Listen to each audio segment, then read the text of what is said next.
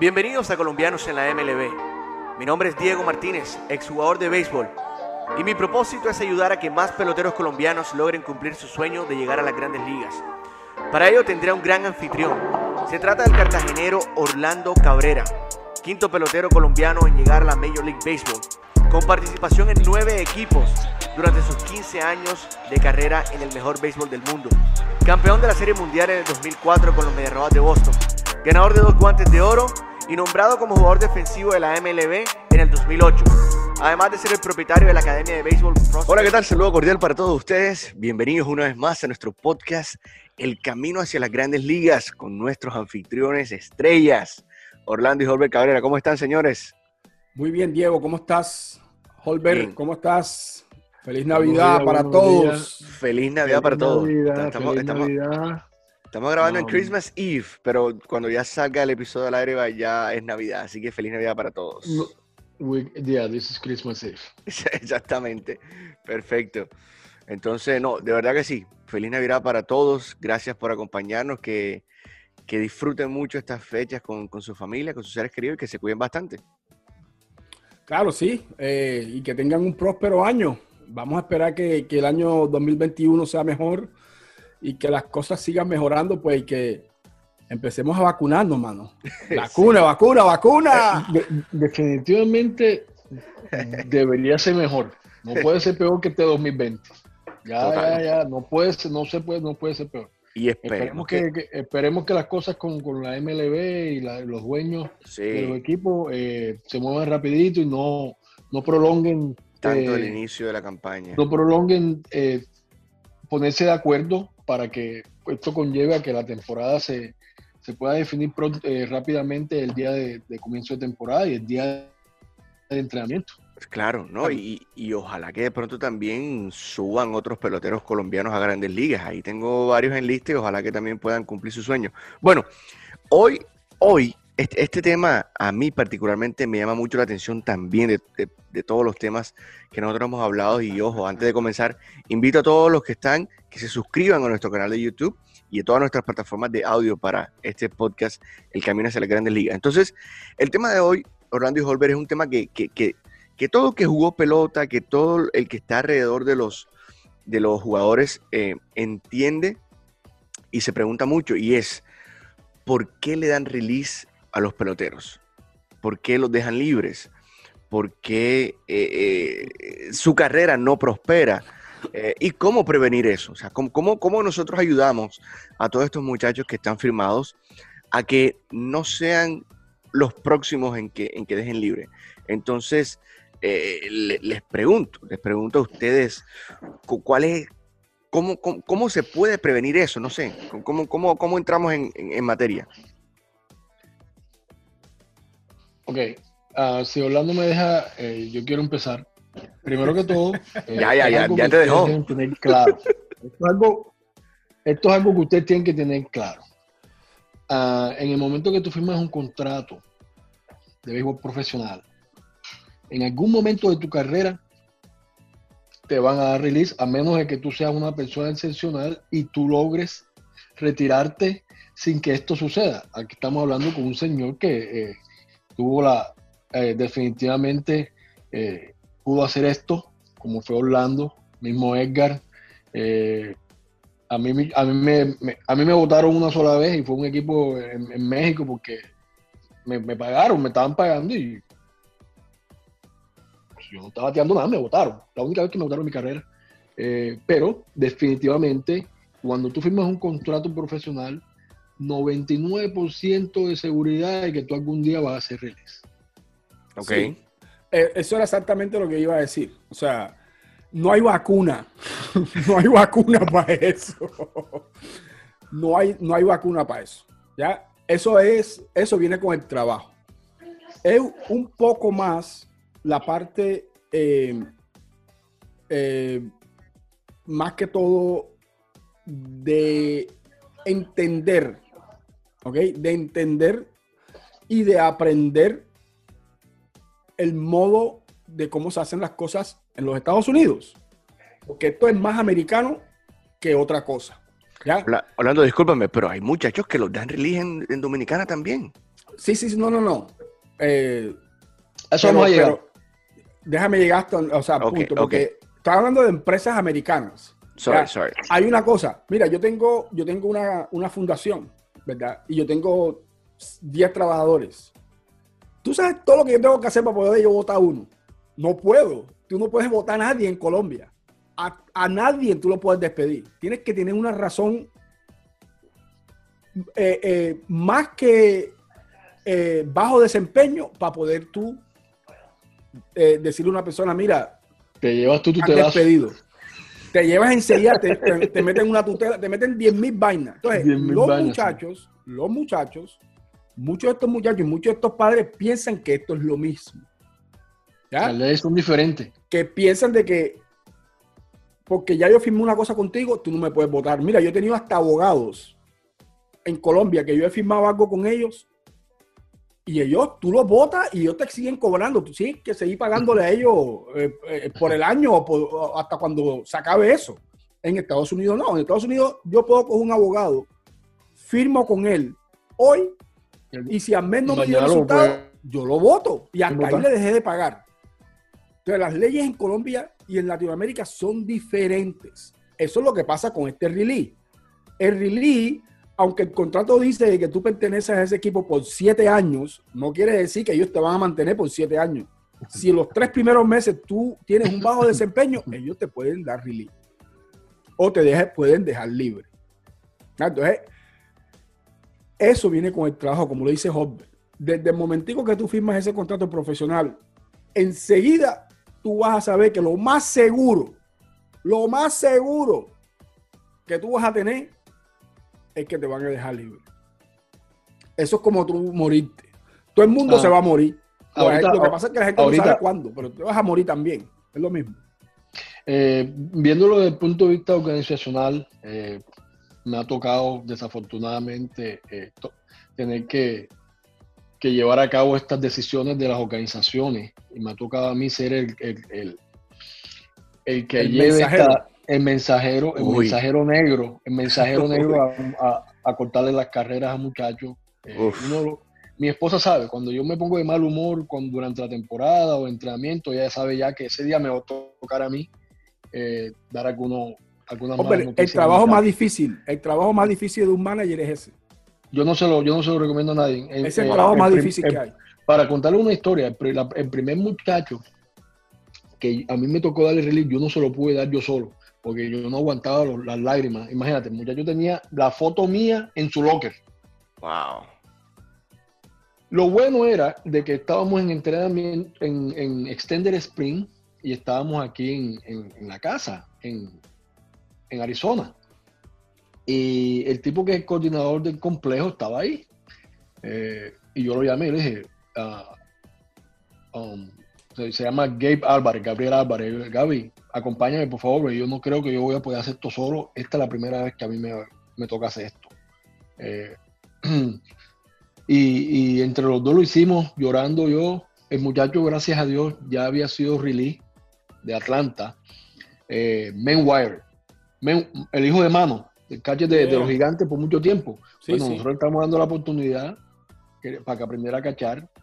Eh, y y des- el muchacho se le dieron bastantes oportunidades, pero definitivamente no, no, no dio, ¿no? Y, él lo sabía, o sea, ya en el momento en que se toma esta decisión, eh, eh, ya muchacho, pero ya tenía otro objetivo, otras cosas. Ahorita él trabaja con la, él trabaja con la MLB, la oficina de la- del comisionado, como un, ah, ¿cómo se dice cuando tú estás empezando? eh, eh, ah, ¿cómo se llama? Se- se Oh, está de analista, intern. Intern. ¿Ah? De Intern, intern. como un intern. In- eh, y su prometida, y su prometida para rematar, él la conoció gracias a mí. Un día que ganamos un juego, yo los dejé que salieran ese día, conoció a la muchacha en, en Canadá, en Canadá, y ya tienen cuatro años juntos. Entonces, eh, por ese lado, y nos hablamos a cada rato, muy buen amigo mío, pero fue el primer release que me tocó. Una cuestión muy difícil, eh, no solamente para los peloteros, pero para las personas que les toca hacer, dar estas malas noticias, también es difícil. Yo quiero que lo vean desde este punto de vista también.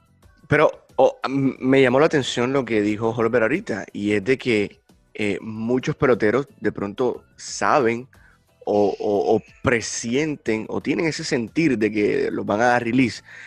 Eh, ¿Eso es común o de pronto algunos peloteros como que no, no, se lo, no se lo ven venir, sino como que, wow, me votaron así de la noche a la mañana? Tú sabes. lo, pregunto. Tú sabes. yo, creo que yo creo que los únicos que no saben son los colombianos.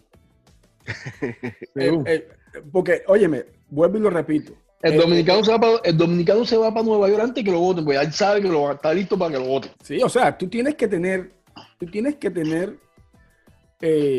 la mentalidad de que si tú no estás haciendo tu trabajo, es difícil, es difícil. Mira, la competencia es tan alta, la competencia es tan alta de que si tú no haces la diferencia, si a ti no te ven diferente, sí. no, tú no ves la Si ellos dicen, óyeme, ¿dónde está el pelotero que tú quieres que yo vea? Cuando están viendo un juego, es difícil que a ti te digan, óyeme, súbeme a esta grande liga. Porque no lo van a hacer. O, no tráemelo, de Dominicana para Estados Unidos. Hay mucha gente. igual. Hay mucha gente, hay mucha gente, hay mucha competencia. Pero entonces, a mí me ha tocado desafortunadamente a mí me ha tocado porque eh, nosotros cuando firmamos a los muchachos, nosotros los firmamos de 12, 13 años. Y si el muchacho no da, no da, eh, no, o no desarrolla a la edad que tiene, a los 15 años, 16 años, es difícil que un equipo lo note, porque ya el equipo ese o esos equipos ya lo han visto por dos años consecutivos y ven que no está mejorando a nosotros nos toca. Eh, a mí me toca hacer la llamada. Óyeme, este, te vamos a dar muchacho. Yo creo que eh, él se está desapareciendo un poquito con los jugadores que tenemos nosotros. Llévatelo para tu casa o llévatelo para otra parte para que lo vean más. ¿Ya me entiendes? Otra oportunidad, pero para nosotros es difícil tenerlo aquí porque no lo están viendo. Hey, nosotros lo hemos tenido. A mí me ha tocado hacer, todos los años me toca hacerlo. Todos los años me toca hacerlo y este año me va a tocar hacerlo como por cinco o seis veces más. Ah, porque es lo mismo. Nosotros, lo que nosotros hacemos en la fundación o en la academia es la, nosotros somos una organización y lo hacemos exactamente como lo hacen los equipos en grandes ligas. Exactamente. Si tú no estás haciendo tu trabajo, tú no estás desarrollando, yo no puedo seguir engañándote a ti porque me estoy engañando yo. ¿Ah? Y, y, desafortunadamente yo no soy el que estoy decidiendo que tú no vas a jugar Grandes Ligas. Porque tú puedes tener la oportunidad de jugar, tú puedes tener la oportunidad que te firman. Es más, yo he visto jugadores que yo no he firmado, que nosotros hemos cogido, y, a los, y al mes siguiente los firman. Los firman. Eso no quiere decir, eso es solamente un obstáculo. Un obstáculo que tú tienes que sobrepasar. Cuando te dan release, voy a seguir, voy a tratar, voy a buscar otra oportunidad. De pronto sí tengo otra parte donde yo puedo conseguir esto y puedo conseguir lo otro. O sea, hay muchos jugadores que le ha pasado eso y, se meten en Grande Liga y juegan 10 años. Ahora, ahora, ahora también eh, Orlando dijo algo que... El, mejor caso de todo, José Quintana. ¿Ah? José Quintana. José Quintana. imagínate, o sea... Increíble. Eso, eso... Y, quiero, quiero, quiero entrar en, eh, específicamente en esto que acabaste de mencionar, Orlando, de que de que hay que ser diferente. O sea, tú mencionaste esa palabra y me llamó mucho la atención porque eh, conozco un caso de un pelotero colombiano que precisamente le dijeron así, literalmente, bueno, muéstrame algo diferente. Y el muchacho cambió su ángulo de lanzar para extender su carrera como lanzador. ¿Sí me entiende? Y, fue algo que quiero preguntarte, Orlando, ¿cómo, es eso? ¿Cómo, ¿Cómo un pelotero bueno, en el caso de los lanzadores de pronto sí, ok, muéstrame un ángulo diferente, pero un pelotero de posición, ¿cómo tú puedes convertirte en alguien diferente eh, jugando? Si de pronto tienes las mismas herramientas o... Estás hablando con el caso perfecto conmigo.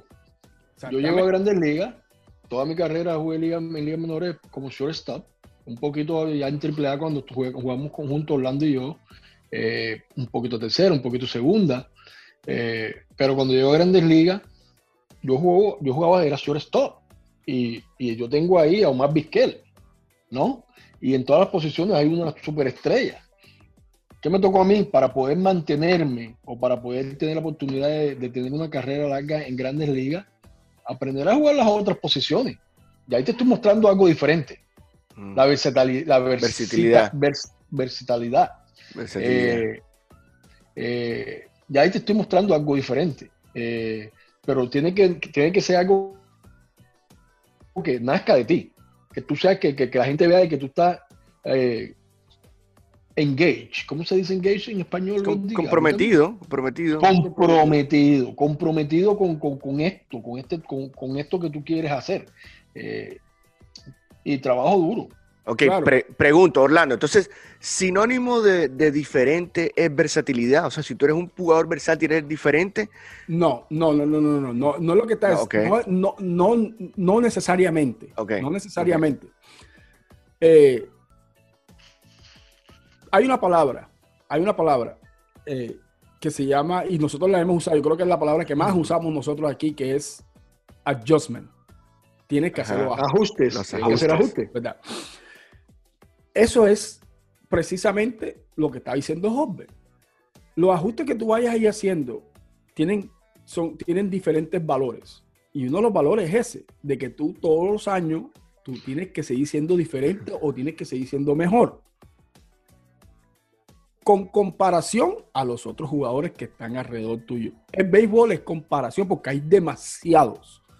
Demasiados. Entonces, siempre tú vas a estar comparando, siempre, tú no te estás comparando, pero a ti te están comparando. Ok. ¿Ya?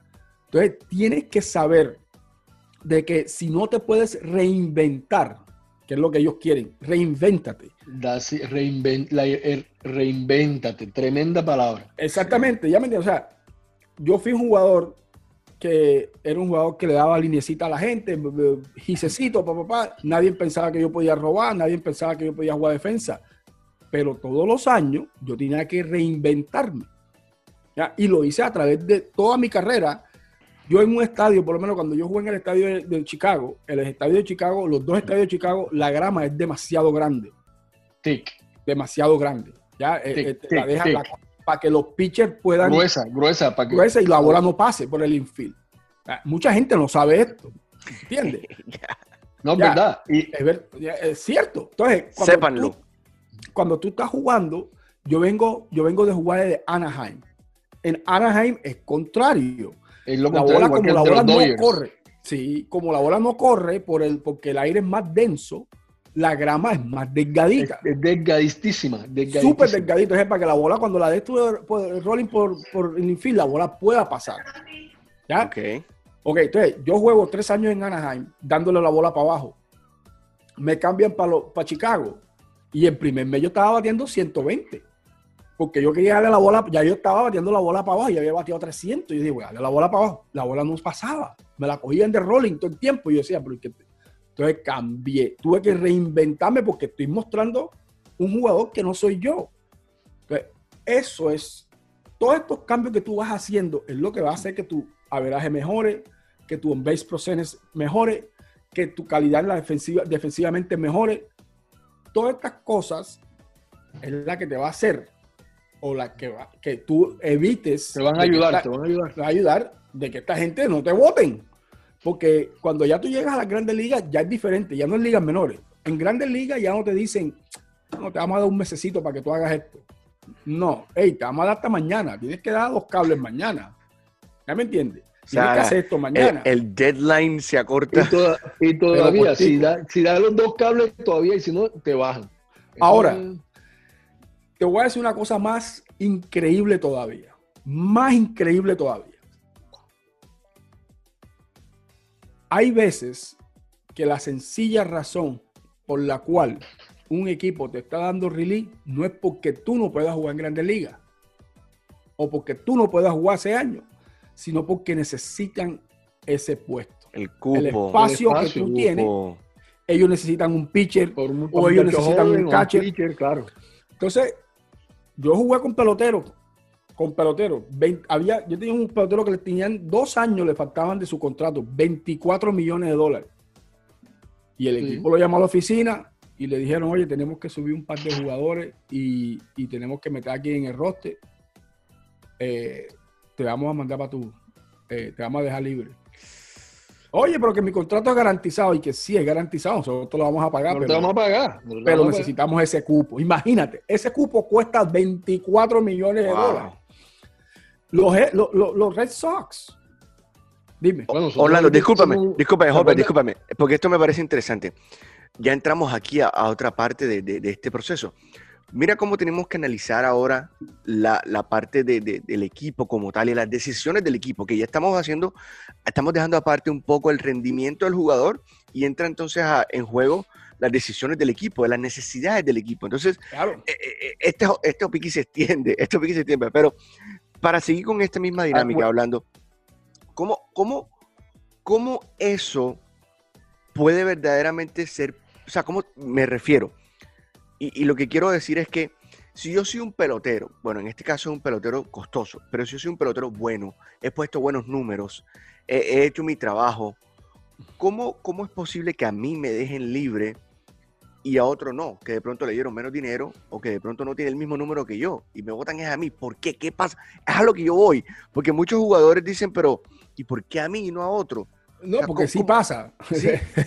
lo que pasa es que... Oh, dime. Eh, eh, este año se vio mucho. Ahorita después de la temporada, esta temporada, este ejercicio se ha visto mucho. Muchos equipos a peloteros buenísimos, que pusieron buenos números, non-tender. Non-tender contra, no le ofrecieron contrato. O sea, eh, a mí me pasó, el año que yo tuve con Cincinnati, que, que dos tiras, a mí me hicieron un non-tender y al pelotero que, no voy a dar nombre, al pelotero que firmaron, venía, tenía muy buena relación con el gerente. Mm. El difunto. El tipo le dio dos años de contrato al oh, tipo. Oh, no. Ah, no, no, ya no. Sé, ya sé quién es Cincinnati. El, tipo, el, tipo que trajo, que cogió mi puesto, el tipo batió 180 hace años y, y al año siguiente batió 200. Pero al año de que... Mira, hay otra cosa, Diego. Hay otra cosa, Diego, de que es quién te firma a ti. ¿Quién, quién está enamorado de ti? ¿Ya? Y esto pasa, o sea, eso lo está diciendo Jorge. Nosotros teníamos, ah, cuando yo jugué de ti como persona? Que eso es así. Ya, Esto es político, político, políticamente.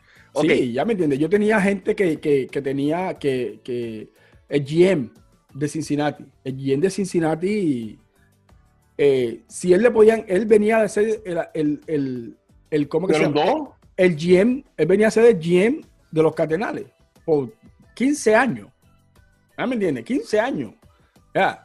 Y él llegó a Cincinnati y empezó a traerse todos los jugadores, todos los jugadores que tenían en los Cardenales.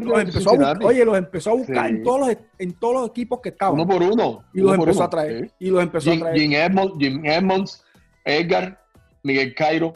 Y por ahí paré de contar todo. Rolén, oye, el cambio, el cambio, gente que se sienten cómodos. ¿sí? El cambio al prospecto número 2 de Cincinnati lo cambió para Toronto por, por ya Rolling estaba ya viejo, acabado, y lo, para traer a Rolling. Y eso lo, eh, o sea, ahí le dieron muchas críticas sobre eso, pero es eso. ¿Ya me entienden? Muchas veces ellos tienen ese jugador y ellos creen que ese jugador que ya han tenido bastante eh, conocimiento de ellos, lo pelean por ellos. ¿Ya me entiendes? Y entonces tú, que eres que está con la pitica delgadita, por ahí siempre se va a partir la, la vaina. Pero, pero no quiere decir no quiere decir que tú no vayas a ser jugador. Que no puedas jugar. Decir que tú no vas a ser un jugador suficiente. Pero, pero sí, eh, eh, cuando se habla de release, eh, a mí a veces me, da pena. Por lo menos cuando ya yo me estaba retirando, a mí me daba pena cuando yo veía que habían jugadores que habían jugado ya 12, 13, 14 años, que volvían otra vez a entrenamiento con un contrato de ligas menores y a veces lo mandaban para ah. triple y decía, pero ¿qué estás haciendo? getting, getting on, a, on that dead horse. Ya, exactamente, entonces En el caballo muerto, montándose en el caballo muerto. En el caballo muerto, entonces te van a dar release otra vez, te van a dar release otra vez.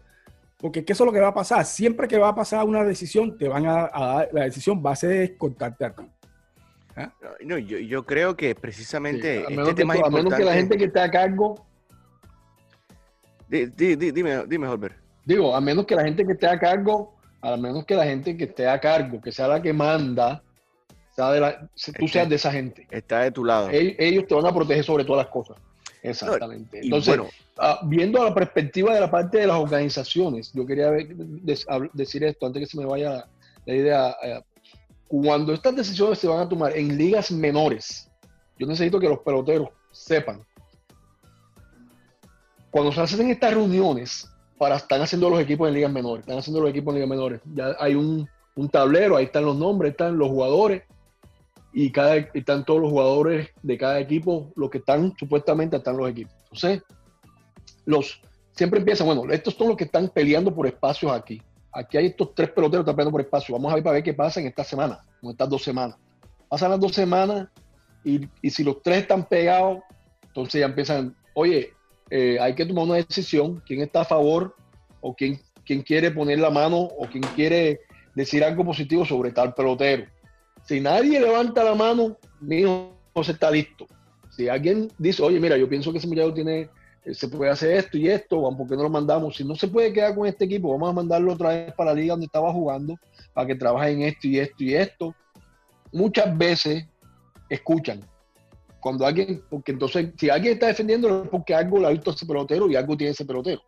Pero cuando alguien levanta la mano, ya, está listo. No, por eso uno siempre, por eso es que uno siempre tiene que jugar duro, tiene que tratar de, mostrar lo mejor de ti todos los días, porque es que tú no estás viendo y quién es el que te va a defender después en un futuro. Tú no sabes. Tú no sabes quién te está viendo, ¿no? Y, y esto entra, esto entra en otra, en otra dinámica porque esto me, parece también muy interesante hablarlo en otro episodio y es como que las relaciones personales, porque fíjate, estamos hablando de que a ti te votan en primera instancia porque de pronto no tienes el talento o, porque no desarrollaste. Te votan porque las necesidades del equipo ya no concuerdan con, lo que tú estás haciendo, con lo que tú le puedes aportar al equipo. Te votan porque no gustan de ti porque no tienes esa afinidad con los coaches y nadie te protege. Entonces, mire, ahí, estamos viendo razones diferentes por las cuales te votan. Bueno, y existe una otra razón que también puede ser porque eres como que la embarraste o, tuviste actos de indisciplina o saliste con una locura muy que obviamente pues, eso, muy importante eso. y es que ahí es donde yo voy, ese es otro tema también. Han pasado situaciones en donde muchos peloteros no se saben comportar, cometen errores costosos que le cuestan su carrera. Y por una bobada pienso yo. Pero, pero miren cuánto, cuánto, cuán complicado es. Es que precisamente quería yo hablar de este tema porque eh, eh, para los fanáticos que, que, saben todo, creen que es muy fácil cuando un pelotero firma y cuando de pronto se queda en el camino o cuando llega a Grandes Ligas y de pronto no puede mantenerse, pero no sabe todas estas razones que acabamos de mencionar, ¿sí? Y, es importante que sepamos y que las mencionemos. Entonces, quería aclarar eso. Y ya para, para cerrar de pronto esta parte, Orlando y Holbert, ¿cómo influye esta relación pelotero-coach, pelotero-dirigente, pelotero-GM, la parte personal de un jugador para que de pronto tenga ese lado favorable y que lo protejan? Eh, es importante, o sea, ¿qué tanto influye? Eh, solamente influye si tú lo estás haciendo mal. Si lo estás haciendo bien, no va a influir. No importa. Si lo estás haciendo mal, sí va a influir. O sea, si tú eres una persona indisciplinada, va a influir. Pero si tú eres una persona, o sea, que, que estás clara en lo tuyo, a ellos no les importa si tú les hablas a ellos o no. Pero si tú estás jugando duro, tú juegas duro y tú pones tus números y tú haces tu trabajo y tú show up a tiempo, a tiempo, Nadie tiene que hablar de ti. Mira, yo tengo. Oh, mira. O oh, si hablan de ti, si hablan de ti o te tienen en la cotita de forja, alguien tú le va a decir, no, ese pelotero, ese tipo juega duro todo el tiempo, ese tipo eh, se faja esto, ese tipo no da problema. Aún cuando los números no estén ahí, Orlando. Sí, o sea, si tú estás trabajando, yo no te óyeme, lo más importante que tienes que hacer tú es poner números. Okay. Pero yo he visto gente con muchos buenos números que no han llegado a grandes ligas. Ok. Ah, o sea, yo no te estoy diciendo de que cuando el chance tuyo no va a estar ahí, no va a estar ahí. Si tú no aprovechas el chancecito que te van a dar, no de pronto no vas a llegar. Pero yo, yo, yo he jugado con, amigos míos que jugaron Grandes Ligas que tuvieron tiempo jugando en Japón. Eh, yo me acuerdo de ese pelado todos los días, todos los días llegaba tarde. Todos los días, un dominicano, todos los días. El man llegaba corriendo poniéndose la, la correa. El man llegaba, era boom, boom, boom, llegaba cinco minutos antes, todos los días. Y el man le, no corría. Eh, entonces el man le decía, óyeme, llega temprano. No llegue, yo no quiero que llegues a tiempo, yo quiero que llegues temprano. Y el man no podía llegar temprano. Ah, ¿Por qué me tiene que estar diciendo vaina a mí? que esto, que lo otro. No corría, bateaba fly, no quería correr, tiraba el casco. El tipo le decía, óyeme, aquí yo no quiero que ustedes se acostumbren a tirar casco ni a partir vaina. Cada vez que tiren esto, yo te voy a multar. Y el man pasaba multado, pasaba multado todo el tiempo. Pero en vez entonces de hacer el ajuste, lo que hacía era que peleaba con todos los managers que el man jugaba. Oye, buenísimo el pelado. Bateaba en pila.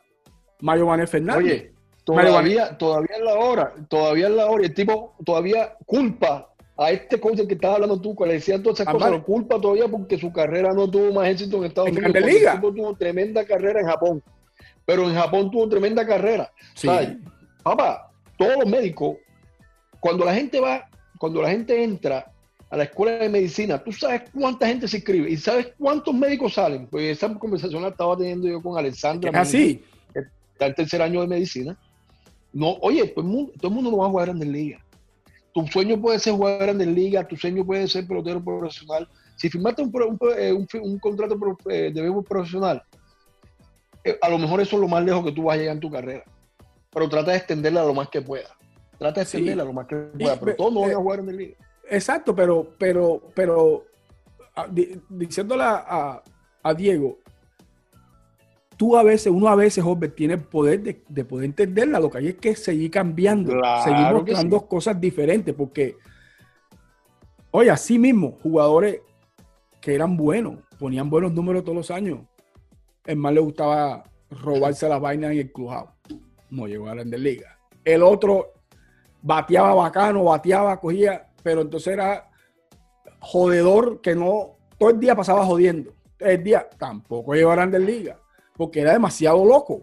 Entonces los, manes dicen, óyeme, sí, ese man es bueno, ese man es el otro, pero él no me está mostrando algo que yo sé que yo no voy a conseguir en otro jugador. ¿Entiendes? Entonces, tú tienes que siempre estar mostrándole a ese, a ese, mira, yo era un tipo que, que yo, yo llegaba temprano a mi estadio pero yo era el primero que me iba. El primero que me iba. ¿Saben? Que, que no, que, el, que, llega primero y se va de último. Yo no. Eso se lo digo yo a ustedes.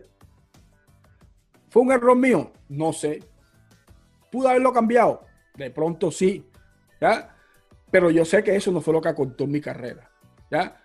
Porque cuando yo llegaba al estadio, I was business. Yo estaba, era, eso era mi negocio. Puesto para lo tuyo. Para lo mío y enseguida empezaba a, prime a los jugadores míos. ¿Sabes lo que qué es lo que significa? Yo no sé cómo se, se, traduce prime.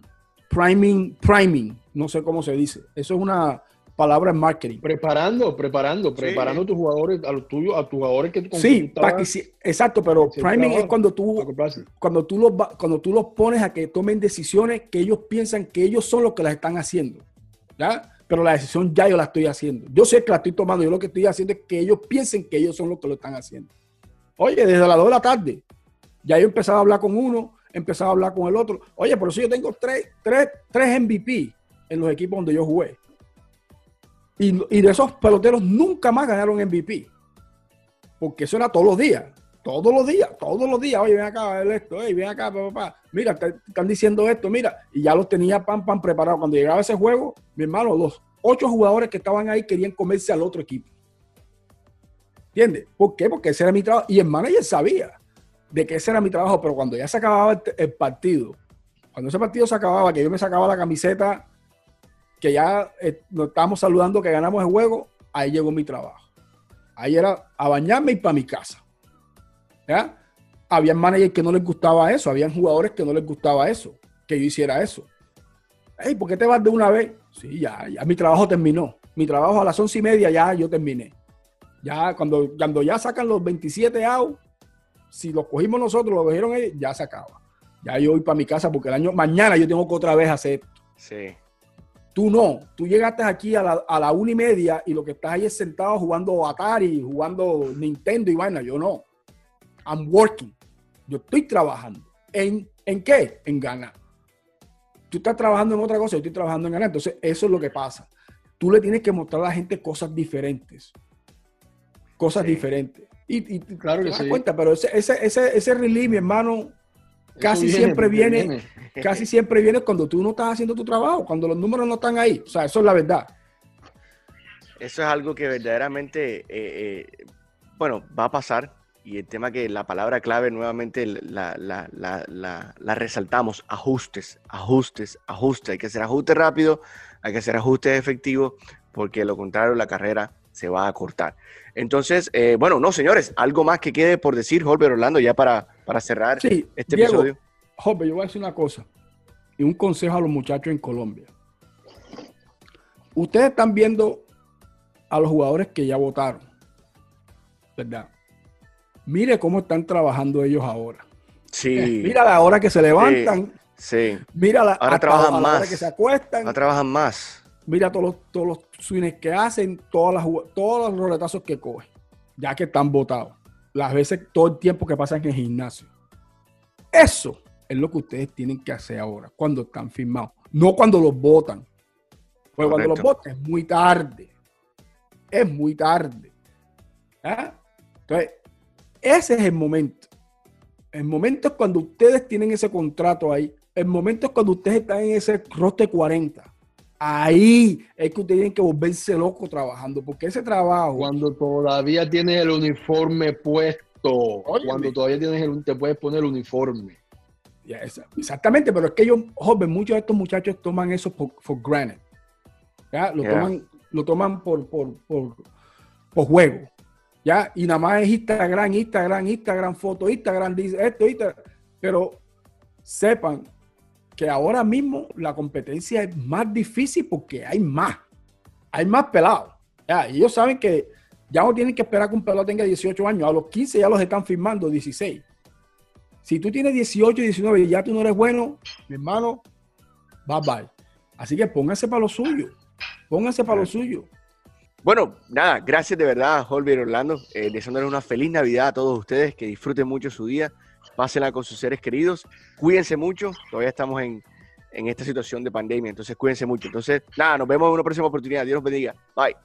Hasta luego. Gracias a todos por haber estado aquí en el camino hacia las grandes ligas. Espero que estos consejos les sirvan tanto en su carrera profesional como en su vida personal. Los invito para que se suscriban a nuestro canal de YouTube y dejen sus comentarios. También para que nos escuchen en el formato de audio de Apple Podcasts, Spotify y Anchor. No se les olvide seguirnos en todas nuestras redes sociales, Instagram, arroba colombianosmlb, Facebook, colombianos en la MLB, Twitter, colombiano MLB. Dios los bendiga, nos escuchamos en una próxima oportunidad.